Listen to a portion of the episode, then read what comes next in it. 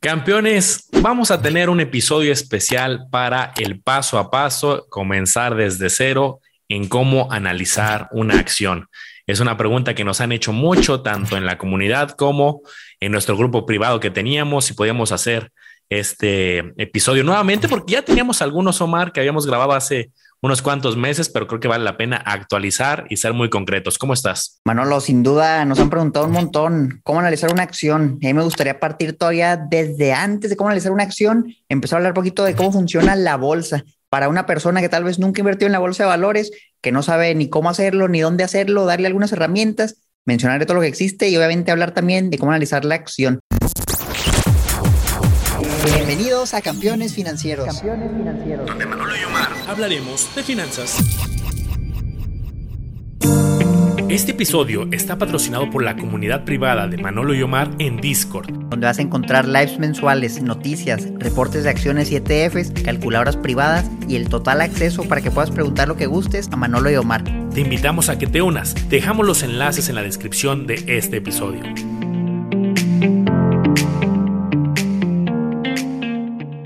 Entonces, me voy a arrancar, bueno, vámonos directo al grano. ¿Qué es la bolsa de valores? Mira, a mí me gusta explicarlo como un mercado. Cuando tú vas a un mercado, por ejemplo, de frutas y andas comerciando que quieres comprar plátano, manzana y papaya, hay una persona que está vendiendo y una persona que está comprando. Y en ese caso están vendiendo y comprando fruta. En la bolsa de valores es algo muy similar, nada más que es de manera digital. También es un mercado, nada más que ahí se comercian en vez de fruta valores. Entonces, un valor puede ser una acción, un ETF, un fondo de inversión, fibras, entre algunos otros instrumentos. Y lo mismo, alguien lo está vendiendo y alguien lo está comprando. ¿Y a qué precio lo hacen? Pues al precio que ellos lo quieren hacer. Si yo quiero vender una acción a 100 pesos y alguien me la compra a 100 pesos, ese va a ser el precio. Si yo la quiero vender a 100 pesos, pero alguien me ofrece nada más 50 y no nos ponemos de acuerdo, entonces no se va a vender. Pero tú tienes el derecho de poner tu postura de compra o de venta al precio que tú quieras. Ya depende si en el mercado hay alguien del otro lado que te la quiera comprar o vender a ese precio. Entonces así es como funciona la bolsa. Es muy sencillo y tal vez se pregunten, ¿cómo puedo ganar dinero? Hay dos principales maneras. Compras algo y lo vendes más caro y ganas la diferencia, o compras algo y te va dando un flujo constante, llámese dividendos o algo similar, porque tú al ser dueño de una empresa, ¿qué es lo que estás comprando en la bolsa? Estás comprando fracciones de empresas y algunas empresas pagan parte de sus utilidades bajo el concepto de dividendos, regresarle algo al inversionista, porque al final de cuentas ellos son los dueños, entonces regresarles algo de dinero lo que se genera ese sería el dividendo. Usualmente lo dan cada tres meses, hay algunos que no es al año, hay algunos casos especiales donde dan mensualmente pagos. Y así es como ganas dinero. ¿Y dónde lo haces? Pues tú vas a un broker nacional, estás en México, un GM, un Bursanet, un Cuspid. En general eso es la bolsa. Sencillo a simple vista, pero muy complejo como van a ver en el episodio. Ya cuando nos metemos a detalle en los instrumentos, Manolo. Y creo que diste una buena introducción también de dónde se compran. Esa creo que es la, la, pregunta la que muchos ahí se detienen, se atoran Acuérdense que esto no se adquiere a través de un banco tradicional, si no tienes que buscar. La palabra broker es como lo que se usa a nivel internacional, pero en México son 35 casas de bolsa que hay. ¿Cuál recomendamos? La verdad es que la que tú quieras, porque todas son reguladas, todas cumplen con procesos bastante estrictos de la Comisión Nacional Bancaria de Valores y en todas se pueden comprar las mismas acciones, tanto nacionales como internacionales, que sí pueden tener productos de casa, que son otros que se llaman fondos, que no aplican en la plática del día de hoy, pero las acciones sí están las mismitas. Entonces, oye, que voy a abrir una en Santander, en BBVA, en Banorte. Oye, Manolo, pero no que en bancos no, es que hay algunos bancos que también tienen su división de casa de bolsa. ¿Cuánto necesitas para abrir tu contrato de casa de bolsa? Pues muchas veces te piden algunos bancos 30 mil, 50 mil, 100 mil. Otros sí, la verdad que son muy de nicho y te piden más de un millón. Pero ya hemos visto ejemplos que hay varias que te piden 100 pesos, 1000 pesos y por eso Mar bien apuntaba GBM, Bursanet, Cuspid, un BBA Trader. En todas estas con mil pesos, cinco mil, diez mil pesos puedes comenzar. Y de ahí, ¿cuántas puedo comprar nacionales e internacionales? En México podemos comprar entre nacionales e internacionales pues, poco menos de dos mil. Son bastantes, pero en el mundo hay más de 50 mil.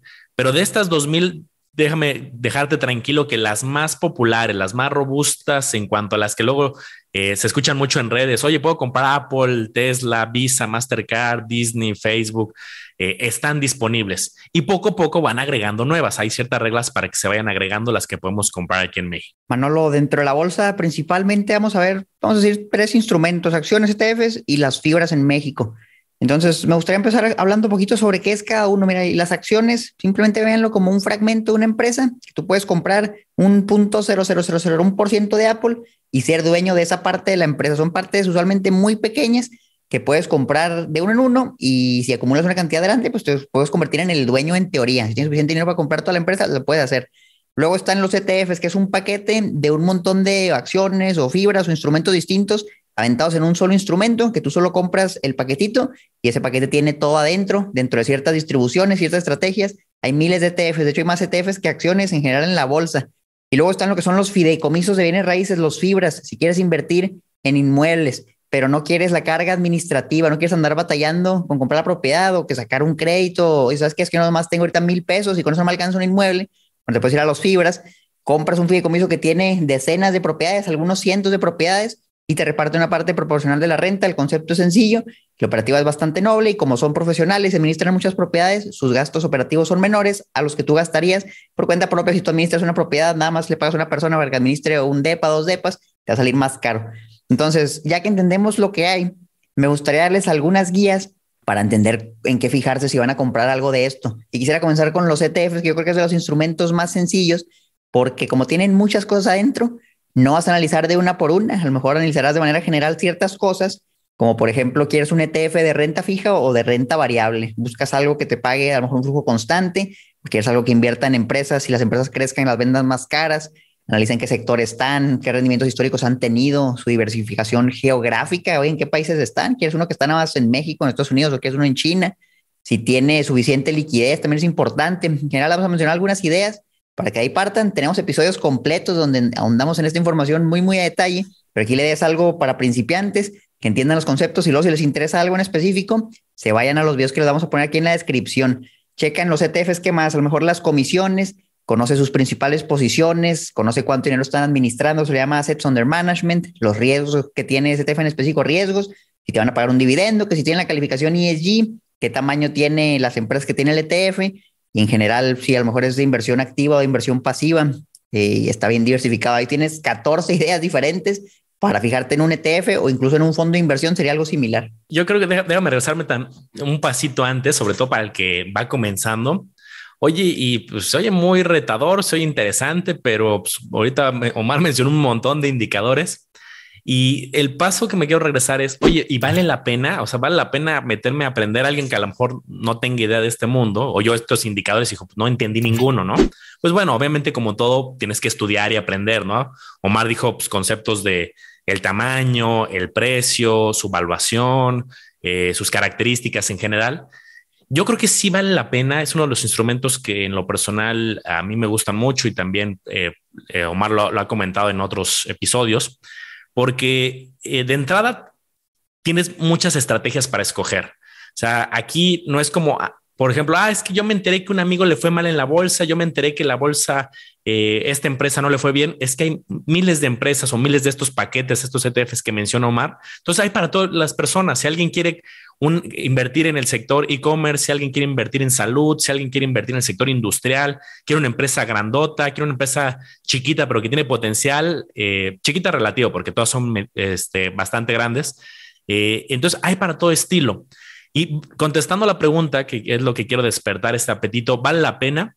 Si nos vamos a ver los rendimientos históricos, depende qué periodo y qué estrategia estés viendo, obviamente, pero históricamente, eh, la renta variable, un portafolio bien diversificado en el largo plazo, ha solido pagar más que estrategias de renta fija como los CETES, como los bancos. Entonces, pues, ¿quién no quiere que nos paguen más? Lo malo, pues, es que pues, para ello hay que estudiar, hay que entender. Y desde mi perspectiva, hay que también tener paciencia. Si tú estás empezando, es muy probable que en algún momento alguien te ofrezca o te haya ofrecido, oye, ¿no quieres invertir en bolsa y buscar ganancias rápidas? La verdad es que hay metodologías muy sofisticadas y complejas para tratar de ganar en el corto plazo, pero no es lo común y son inversiones de mucho más riesgo. Si tú quieres una estrategia que sea un poco más consistente, tienes que buscar una estrategia sobre todo de largo plazo. ¿A qué me refiero con largo plazo? Pues estar dispuesto a que tu dinero eh, lo dejes en estrategias durante tres o cinco o ocho o diez o quince o veinte años.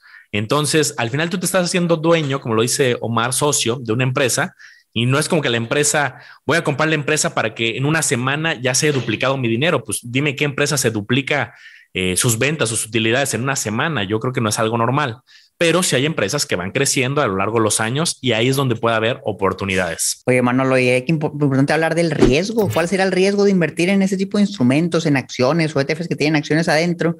Y la respuesta, lo peor que te puede pasar es que pierdas todo tu dinero. Eso es lo peor que te puede pasar. Que pierdas más de lo que invertiste no es posible, a menos que te endeudes para invertir, pero usualmente eso en México no es muy común y de hecho aquí no lo recomiendo mucho. Invierte nada más dinero que si lo pierdes, no te va a pasar nada, porque como es renta variable, su nombre lo dice, es variable, puede haber mucha turbulencia en el camino. Y este año, si nos está escuchando en 2022, imagínate la persona, mano, lo que empezó a invertir en enero de 2022, la verdad ha visto puros números rojos, puras cosas en teoría malas para el principiante. Y, a lo mejor dices, esto no sirve, es que mejor me voy a hacer si ahí no pierdo nada. Pero también los que empezaron a, a invertir a lo mejor en marzo de 2020, cuando vino el COVID, se vino un bajón y a lo mejor justamente entraron ahí y de repente acciones que subieron 30%, 40%, 50%, dijeron, hombre, esta es la manera de hacerme rico rápido, y tampoco eso es cierto. Entonces está muy sesgado, depende de cuándo hayas entrado, pero históricamente un rendimiento promedio razonable en un ETF, a lo mejor como del S&P 500, vamos a decir un 10%, un poquito más, un poquito menos al año, en promedio en plazos muy largos, eso es algo razonable y en dólares.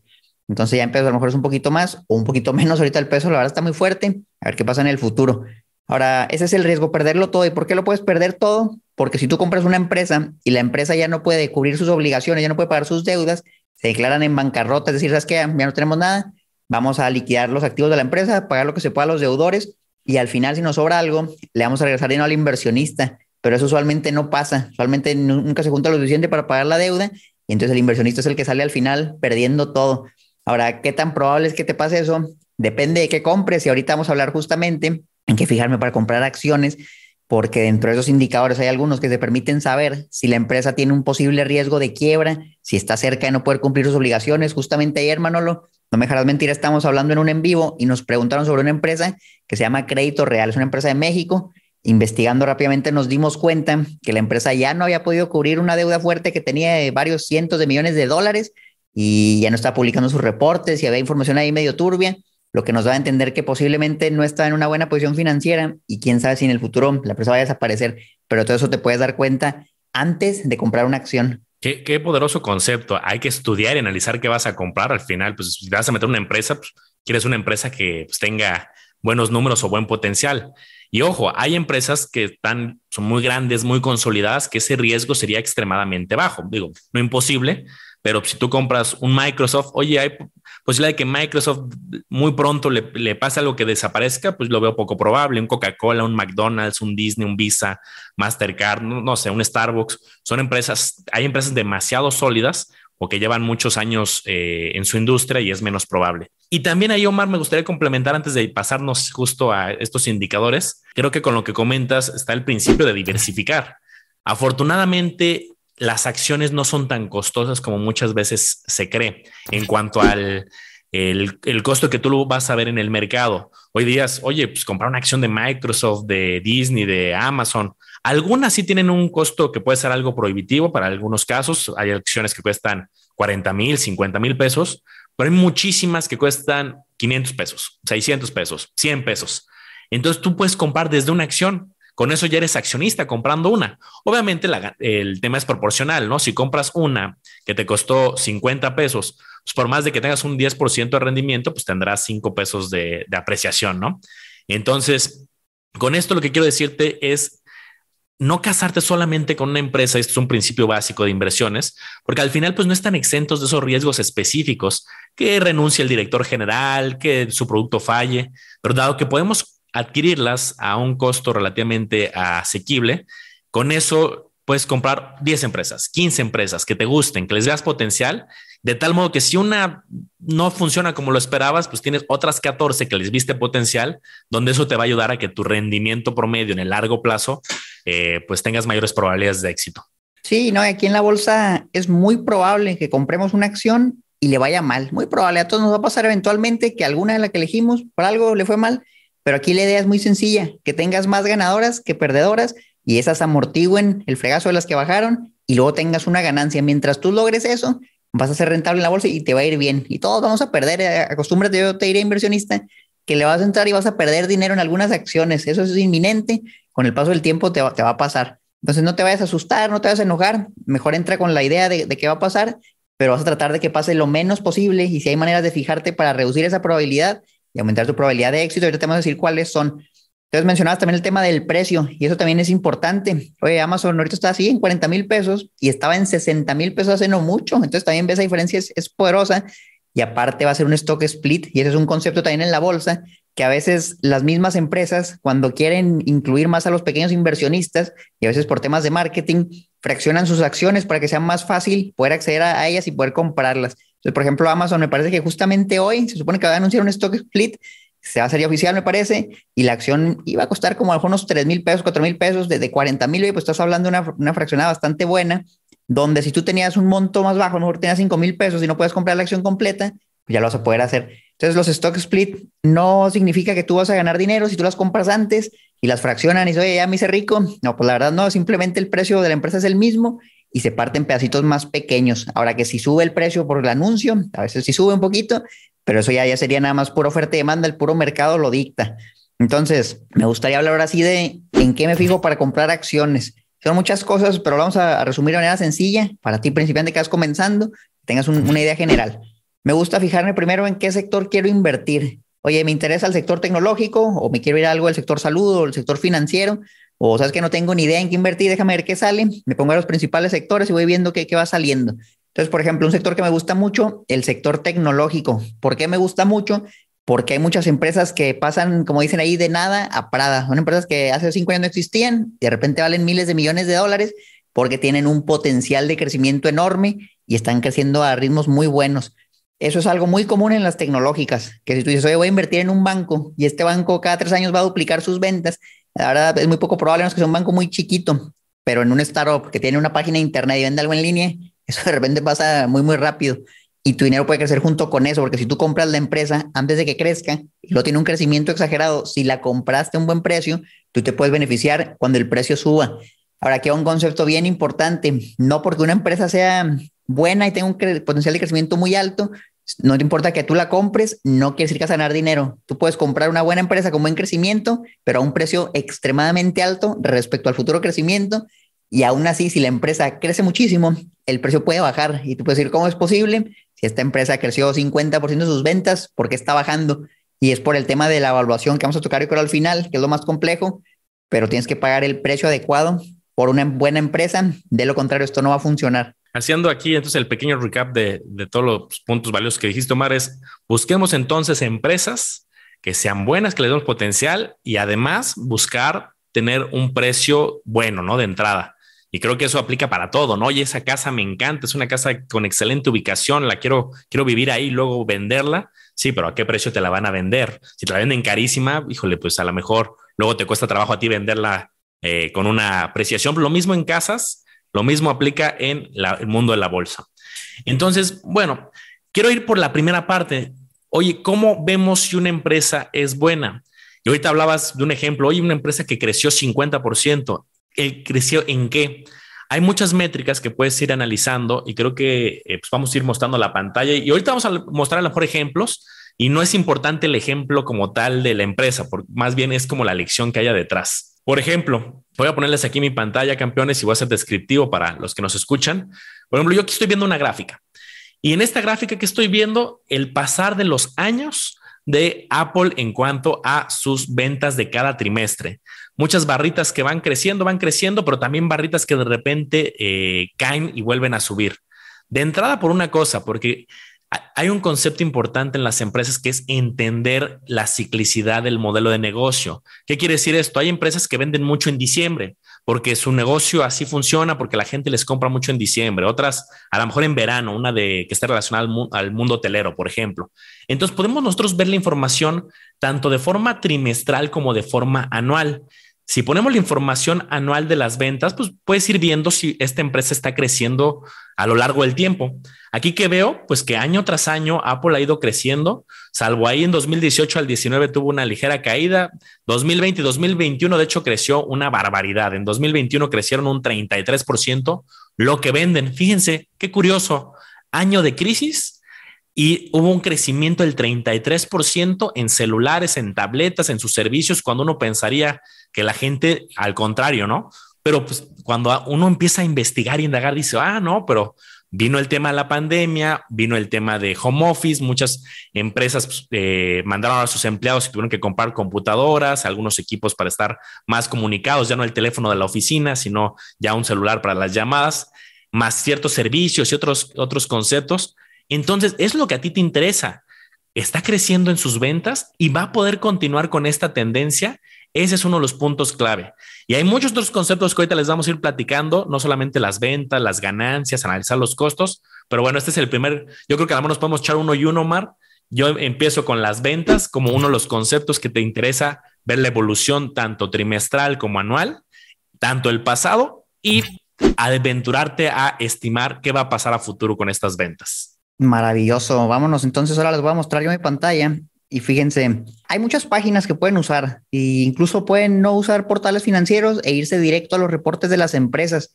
Eso también es importante. Si tú quieres analizar una empresa, tal vez te preguntes, bueno, ¿y dónde veo todos esos números? Entonces, la fuente oficial es la que publica la misma empresa y hay una base de datos que se llama Edgar. Si tú vas a Google y le escribes Edgar SS, te va a aparecer esta página, Company Search Page. Todo esto está en inglés. Yo te recomiendo que vayas estudiando inglés, campeón, porque te va a servir un montón. La verdad, te va a servir muchísimo y lo puedes traducir. Vaya, le das clic derecho, traducir al español en Google Chrome y te lo pone en español. Pero yo no me fiaré tanto de eso. Mejor verlo en inglés. Entonces vamos a decir, oye, me gusta mucho, estoy viendo Apple, me gusta mucho Apple. Lo buscas aquí, le das buscar y te van a salir todas las publicaciones que ha estado haciendo la empresa. Entonces, hay muchos nombres, que si el S8, el 10Q, el, el 10K, el 8K, ¿cuáles son los que considero relevantes? Que conozcas lo que es el 10Q, que es el reporte trimestral, el 10K, que es el reporte anual, y el 8K, que utilizan para poner actualizaciones que no vienen en los reportes, pero que son muy relevantes también. Entonces, por ejemplo, mira, aquí el 29 de abril publicaron el reporte trimestral más reciente de Apple, que terminó en marzo de 2022.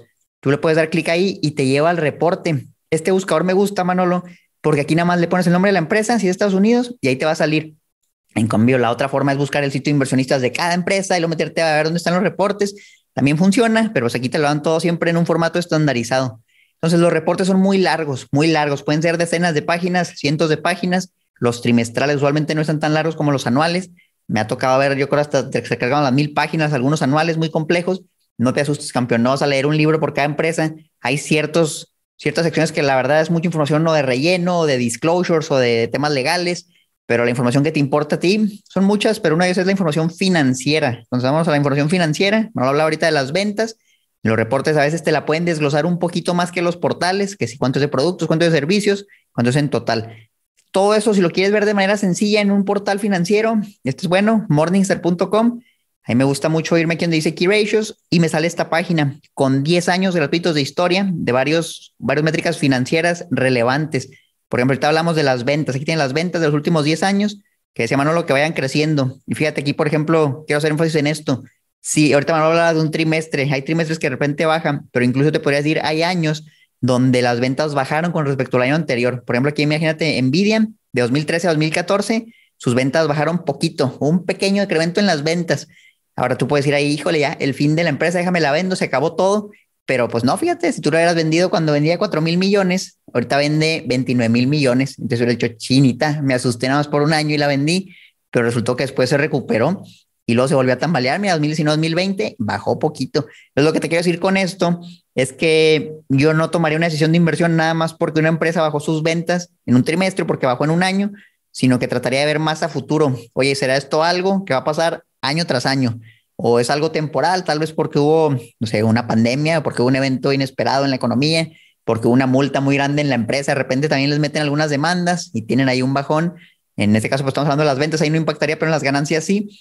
Entonces, que sea un poquito más a largo plazo, por eso hablamos mucho del largo plazo. Ahora vamos a buscar otra empresa, caso contrario, cuando existía esta Sears, a ver si todavía sale, Sears Holdings.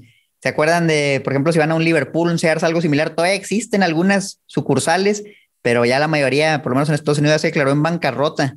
Entonces, esta empresa, si nos vamos a ver exactamente la misma tablita con las ventas, con las ganancias, fíjense cómo aquí se ve algo muy diferente.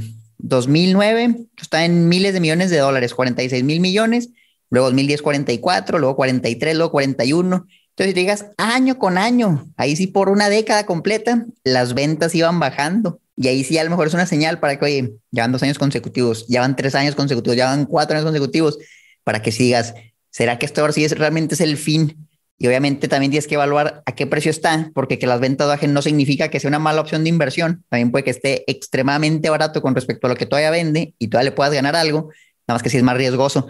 El caso de Sears, por, lamentablemente no fue así. Ya probablemente le hayas comprado al precio que le hayas comprado. Ahorita ya la empresa está muy cercana a cero porque ya opera bajo pérdidas y sus ventas van cayendo y van cerrando sucursales. Entonces ya no se le ve, se le ve mucho, no se le ve mucho potencial. Pero son las ventas. Bueno, otra métrica que tú puedes considerar son las ganancias. Vamos a volver aquí en Nvidia, que me gusta mucho esta empresa. Te vas a donde dice net income, la ganancia neta. Acuérdate que un negocio tiene sus ventas y luego tiene ciertos gastos, que los gastos de producir y entregar el servicio o el producto. Tiene gastos operativos, que si tiene nóminas, que si tiene empleados, que si paga intereses, que si paga impuestos. Y al final de todo eso, te queda lo que es la ganancia neta. ¿Cuánto realmente te estás embolsando de lo que vendiste ya para ti, después de todo lo anterior? Entonces, por ejemplo, Nvidia en 2022 vendió 26 mil millones y el net income de eso ganó 9 mil 700. Tú con esos dos números puedes calcular el margen de ganancia neto, es una simple división. ¿Cuánto ganaron? Entre cuánto vendieron y te va a salir un porcentaje. Así viéndolo a juego en Cuba es como un 30% margen de ganancia neto. Muy bueno. Es una empresa extremadamente rentable. Empresas con márgenes bajitos, oye, un supermercado, margen del 2%, del 4%, a lo mejor casi 5%. Ve qué diferencia con una tecnológica que hace Nvidia, vende semiconductores, tarjetas de video para videojuegos, para procesamiento de datos. Entonces esos negocios tienen márgenes altos. A mí me gusta, Manolo, comprar una empresa que tiene márgenes muy elevados, porque eso me da una buena, un margen de seguridad. En caso de que se venga una crisis, en caso de que se venga una recesión, la empresa tiene donde agarrar dinero de su mismo flujo para cubrir cualquier gasto inesperado, que se aumentó el costo de mi nómina porque mis empleados se sindicalizaron y les tuve que duplicar el sueldo mínimo, o que si me llegó una demanda, o que si no vendo tantos productos porque es daño de vacas flacas, de ahí barra la empresa para sobrevivir. Pero imagínate que tienes un negocio que tiene un margen del 2%, híjole, viene la inflación y ya con eso ya estoy casi bajo pérdidas. Entonces, bien importante, margen de ganancia de las empresas. Buenísimo. El siguiente concepto que te quiero transmitir, campeón, es imagínate en tus finanzas personales, que digas, oye, me siento muy bien porque ya tengo tres casas y aparte dos coches. Y, tus vecinos, tus amigos dirán, oye, te, te está yendo súper bien, tienes un montón de casas, un montón de coches y muchas cosas, ¿no? Pero lo que no, pero tú no le dices a ellos que estás súper endeudado en tus tarjetas de crédito, las tienes a tope, las dos casas que tenías se las debes al banco, los coches también, y entonces pues, realmente pues lo que tienes lo debes. Entonces, esa seguiría la siguiente métrica y voy a poner el ejemplo ahora con Tesla y lo vamos a ver aquí gráficamente. De color azul tengo los activos, lo que tiene Tesla, todo lo que tiene en cuanto a inventarios de los mismos vehículos, de sus propiedades, las agencias, eh, todo lo que tiene, efectivo, inventario, cuentas por cobrar. Hay muchos conceptos que poco a poco te vas a ir familiarizando. Y entonces, esas son las que están en color azul. Y de color negro es lo que le debe a quien sea. Le debe al gobierno, le debe a sus empleados, le debe a sus proveedores, le debe a bancos es lo que está de color negro. Fíjense cómo en el caso de Tesla, en 2016, 17, 18, si bien era mayor la proporción de lo que tenía, pero pues también estaba muy apretado, era como el ejemplo que yo te ponía un poco drástico, ¿no? De tienes muchas cosas, pero también debes mucho. 2019 se empieza a despegar tantito, 2020 comienza a despegar más y 2021 prácticamente lo que tiene es pues, e incluso el doble de lo que debe. Entonces eso habla tanto de finanzas personales sanas para ti como finanzas sanas de una empresa. Es muy normal que las empresas tengan deudas, lo que está, te digo, de color eh, negro o gris, en inglés los liabilities, pero el chiste es ese, que tengas más cosas de lo que debes, o sea, una proporción saludable. Entonces nos podemos poner más exquisitos y más avanzados analizando todo lo que tiene la empresa en su totalidad, con todo lo que debe en su totalidad, o lo que tiene y lo que debe de forma inmediata. Déjame regresar al ejemplo contigo, campeón.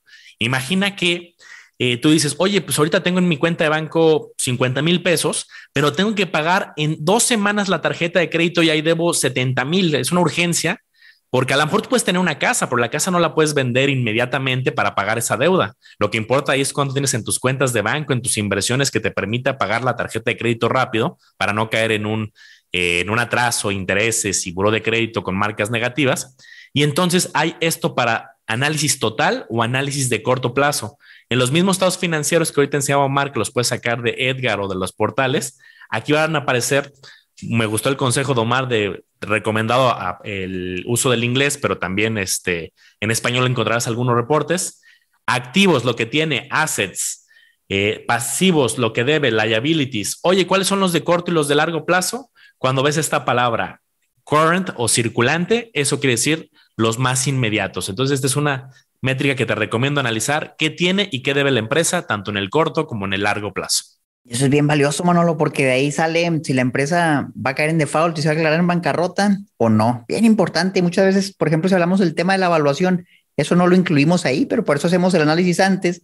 Ok, tiene buenas finanzas, tiene buen balance general. Vamos ahora sí a, a ver a qué precio la compramos, pero nunca descartar eso bien importante. Y otro de los conceptos que quiero incluir ahí, vamos a volver a ese ejemplo ahora con Tesla. Me gustó el ejemplo de Tesla. Las, las empresas tienen varias maneras de buscar dinero para crecer, de financiarse. La primera es simplemente cuando salen a la bolsa, salen a la bolsa y juntan mucho dinero. Pero imagínate una empresa que ya está en la bolsa y necesita más dinero. ¿Qué puede hacer? Puede usar sus fondos propios para crecer, pero usualmente eso no es suficiente. Necesitan más dinero para crecer. Pueden buscar financiamiento en bancos, por ejemplo, a tasas decentes, o pueden emitir más acciones. Y esto es también una fuente interesante de financiamiento, porque ¿cuál es la gran diferencia? Si tú vas al banco y pides dinero prestado, ese dinero tú lo tienes que pagar eventualmente más su tasa de interés. Pero si tú emites acciones, fíjate qué inteligentes, tú sacas las acciones, las vendes al público y ese dinero no lo tienes que pagar, porque ahora lo que estás vendiendo es una parte de la empresa. Nada más que eso tiene varias implicaciones. La primera y la positiva es que te va a llegar dinero y con ese dinero puedes hacer crecer más la empresa. La mala es que para los que ya son inversionistas de la empresa, por ejemplo de Tesla, si la, empresa emite más acciones, te van a diluir como inversionista. déjame te pongo un ejemplo sencillo para entender cómo funciona esto. Imagínate que hay una empresa que tiene 10 acciones y tú compras una y tienes el 10% de la empresa.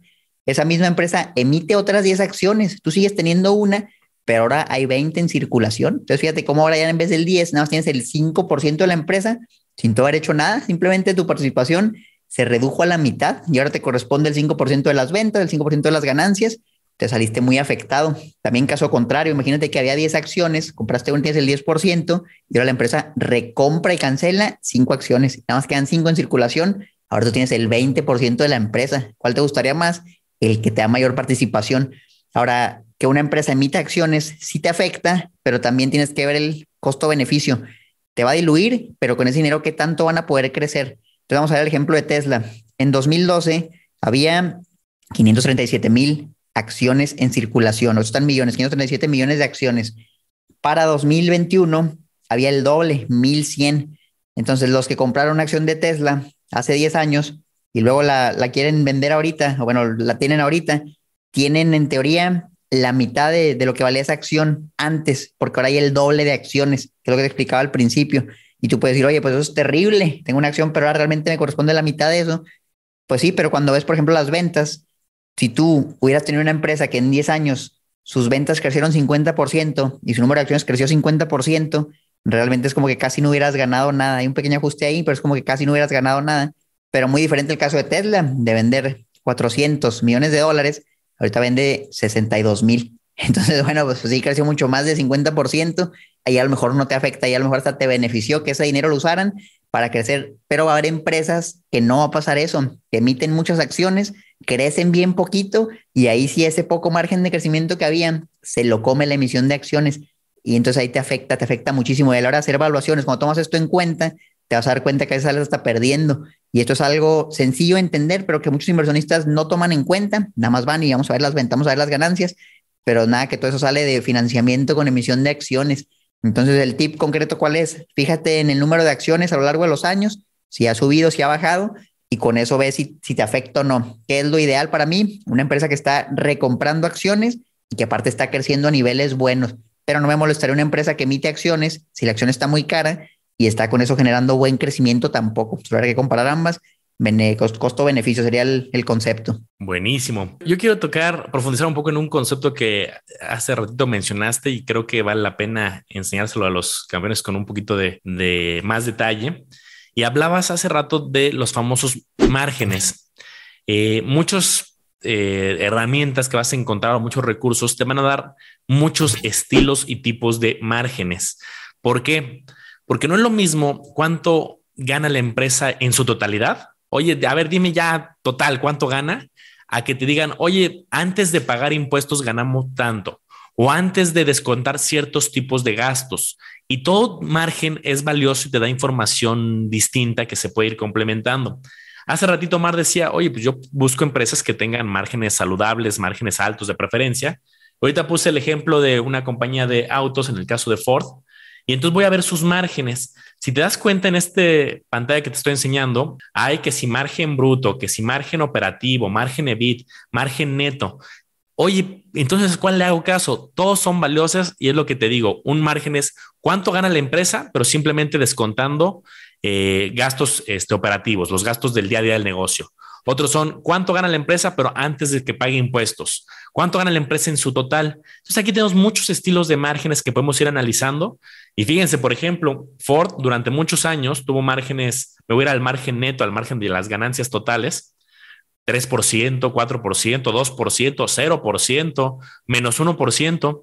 De forma eh, reciente, 2021 tuvo ya un crecimiento, 13%, 8% en los últimos 12 meses. Y vamos a compararla con una empresa, eh, pues alguna, por ejemplo, de tipo eh, Apple, que lo estábamos analizando hace unos momentos. Me voy a ver, por ejemplo, las ganancias, los márgenes, perdón, de Apple. ¿Y qué vemos? Ah, caray, márgenes de 21, 23, 20, 20%, 25, 26%. Entonces, oye, eso quiere decir que Apple es una mejor alternativa dado que tiene mejores márgenes. Es una eh, señal también de salud financiera, pero cada industria es muy distinto. No se va a comportar igual una industria de eh, que se dedique a construir aviones, que se dedique a construir automóviles, a una que se dedique a dar ciertos servicios. Entonces, a la mejor Ford es eh, muy buena en su nicho, en su sector, contra otras empresas del igual del sector automotriz. Aquí déjame darte un consejo que va a aplicar para muchos de los indicadores que estamos viendo. Si tú comparas Apple y Ford, pues son negocios muy diferentes. Oye, pues Apple me gusta que tenga mejores márgenes sin duda, pero vale la pena comparar en el mismo sector. Oye, Apple versus Samsung versus Huawei versus otras similares y Ford versus Honda de Toyota para que sea podamos ver si sus márgenes son buenos frente a su mercado. Oye, Manolo, me encantaría ahora pasar a la parte de la evaluación y es que después de analizar tantas cosas que hay y todavía hay un montón de cosas más que les podemos decir campeones, pero creo que una de las cosas más importantes y que ya muchos dejan o al final o nunca lo hacen es calcular cuánto deberías pagar por la empresa, a qué precio la debes comprar. Me encantó el ejemplo que ponía sobre la casa. Oye, esa casa está muy padre, me gusta, me gusta la zona, pero ¿a qué precio la compro? Y ahí, ¿qué puedes hacer? Pues, a lo mejor buscas precios en la zona. Oye, déjame, busco casas similares para ver en cuánto andan, en cuánto las están vendiendo. O a lo mejor calculas con base a la renta que puede generar, cuánto puede llegar a valer. Es otro método. Y hay varias técnicas, pero llega siempre a un precio razonable. Ahora, en las acciones, ¿cómo puedes hacer eso? También es similar. Lo que puedes ver es los flujos que tiene la empresa y ver cuánto va a tener de flujo, pero en el futuro, porque cuando tú la estás comprando hoy para buscar una ganancia en cinco años, en diez años. Entonces, durante ese plazo, tú esperas que los flujos de la empresa, y por flujos llámese o ventas o ganancias o el flujo libre de efectivo, hay varias métricas, pero quieres que la empresa produzca dinero para que así te genere dinero en el futuro. Ese es el concepto. Ya si tú pudieras proyectar esos flujos a futuro con un cierto crecimiento y pudieras hacer algunos métodos matemáticos para traértelos a un precio del día de hoy, porque en el futuro va a haber inflación y el dinero sabemos que no va a valer lo mismo hoy que lo que va a valer en 10 años, en el futuro va a valer mucho menos. Y si tú quieres tener una ganancia y tú puedes saber cuánto va a ganar una empresa en el futuro, tú puedes hacer un cálculo y con eso te puede decir a cuánto la compras hoy para que tú tuvieras cierta ganancia. Eso es lo padre, que hay muchos modelos. Hay para los que estudian finanzas o temas de administración, busquen el concepto de valor presente neto y las fórmulas son sencillas pero poderosas y tienen un resultado interesante. Entonces me gustaría Manolo, hacer un ejemplo con una empresa que justamente aquí la estoy viendo en mi pantalla y es justamente porque tengo una pantalla HP, una empresa que hace computadoras, que hace pantallas, que hace impresoras y es una empresa que probablemente todos conocen, han visto algunos de sus productos y es una empresa bastante, ya tiene mucho tiempo, estable, que Warren Buffett la compró hace poco y me gustaría ver a lo mejor por qué la compró. Tal vez hizo números él y le salió algo con, con sentido. ¿Cómo ves, Manolo? ¿Nos aventamos esta? Adelante, vamos a ver HP. Fíjense, entonces aquí obviamente les tenemos que presumir, campeones, nuestra calculadora para evaluar acciones. Y es que esta herramienta es justamente lo, lo que les platicaba, pero ya en, un, en una página de internet, ya con las fórmulas integradas, donde tú ya nomás le metes los números y te da el resultado. Tienes que andar viendo que el valor presente neto, déjame lo traigo aquí. No, aquí ya te lo va a hacer todo. Entonces, el ejemplo lo quiero hacer sencillo, Manolo, con base a lo que dicen los analistas. Por ejemplo, si yo me voy a HP, lo pueden buscar como HPQ, se van para abajo y aquí viene el estimado para los siguientes cinco años de los analistas de crecimiento en las ganancias. Me parece un estimado razonable, 7.5%. ¿Qué te parece si le ponemos, en el caso optimista, un 7.5% de crecimiento y luego le bajamos a lo mejor un 5, un 3, por si el analista andaba muy contento ese día y subió mucho los números, ¿qué pasaría en diferentes escenarios? Múltiplo, yo creo razonable para un crecimiento bajito, 11, 13 y 15, y un rendimiento que siempre ponemos un 12%. El campeón puede poner, yo quiero ganar el 15, yo quiero ganar el 20, le puedes también poner eso y la calculadora te va a decir a qué precio comprarla. La acción ahorita cotiza a 40 dólares y vamos a buscar un dato aquí, se lo puedes buscar en morningstar.com, te vas aquí ratios y lo que vamos a usar para esta calculadora es el flujo libre efectivo, que también puede decir, oye, ¿qué es eso? Mira, tú puedes usar para valorar una empresa las ventas, hay un múltiplo de las ventas. Tú puedes usar para valorar una empresa las ganancias, un múltiplo de las ganancias, que es un múltiplo, un número por el que multiplicas las ventas y eso te da el precio total de la empresa, un número por el que multiplicas la ganancia y eso te da el precio total de la empresa. A mí me gusta mucho usar esta, el free cash flow, porque el free cash flow considera realmente el flujo que tiene la empresa, llegar a lo que son los ingresos operativos y le restan lo que es el CAPEX, el Capital Expenditure, ciertos gastos para mantener sus activos fijos, que ya son temas muy contables, pero al final de cuentas siento que es una mejor métrica para decirte realmente cuánto flujo está generando la empresa que las ganancias. Las ganancias a veces, la ganancia neta es más manipulable, a veces hay ciertos conceptos que, que bajaron las ganancias, pero era algo raro.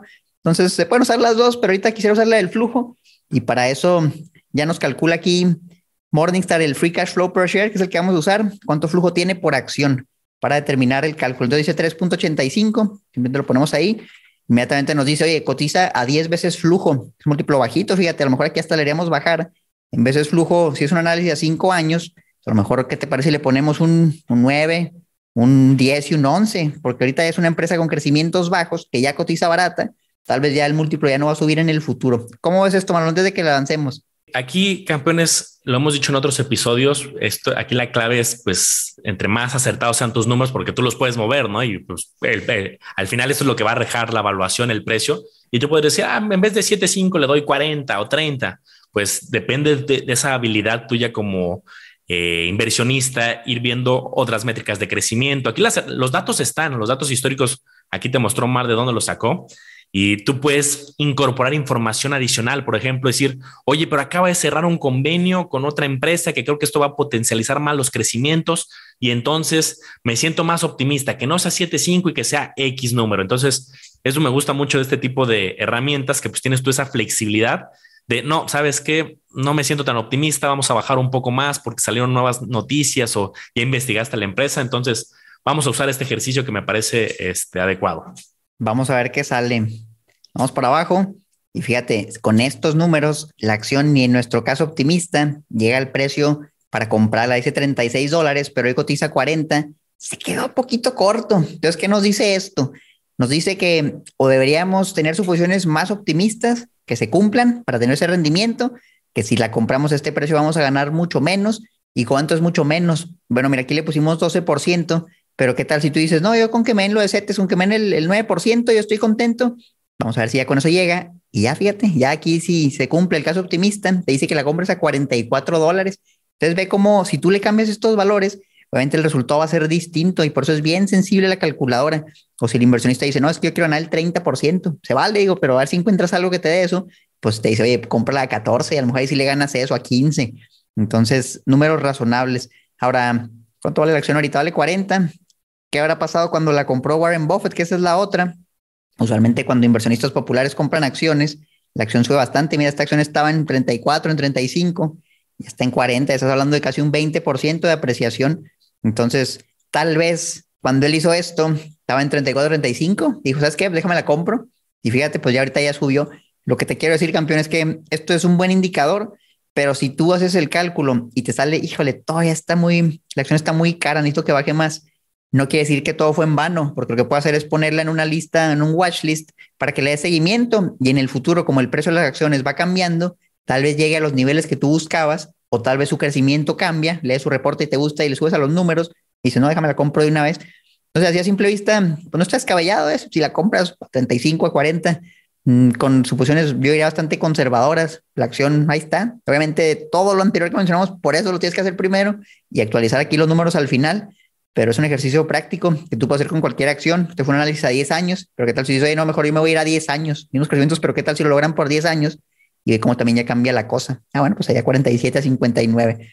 Pues ahí lo tienen, campeones, un ejercicio práctico de una evaluación con el concepto del valor presente neto. Sí, y, y, analizamos pues pocos indicadores, hay muchísimas métricas, hay, me atrevo a decir que hay más de 100 métricas, ¿no? Ahorita nos fuimos a muchas que son de las populares, de las para mí obligadas, hay más, obvio, pero pues este es un camino largo como inversionista, nada más te queremos enseñar un tutorial introductorio, pero es un mundo fascinante con muchas alternativas y muchas oportunidades. Ya por último, campeón, si te gustó todo esto y quieres aprender más, quieres usar la calculadora, te invitamos a que te unas a la comunidad que tenemos en Discord. Es una comunidad cerrada de poquito menos de 300 personas, donde hay literal todos los días estamos publicando información, noticias, análisis de acciones y la misma comunidad comparte sus análisis. Lo padre de esa calculadora es que si tú haces un ejercicio, le picas al, botón de la impresora y te sale literal un PDF con toda la información, la compartes ahí en el grupo y las personas llegan y oye, lo revisan y oye, ¿por qué le pusiste eso? O mira, yo consigo, consigo otros datos, o mira, aquí está mi análisis de esta otra empresa.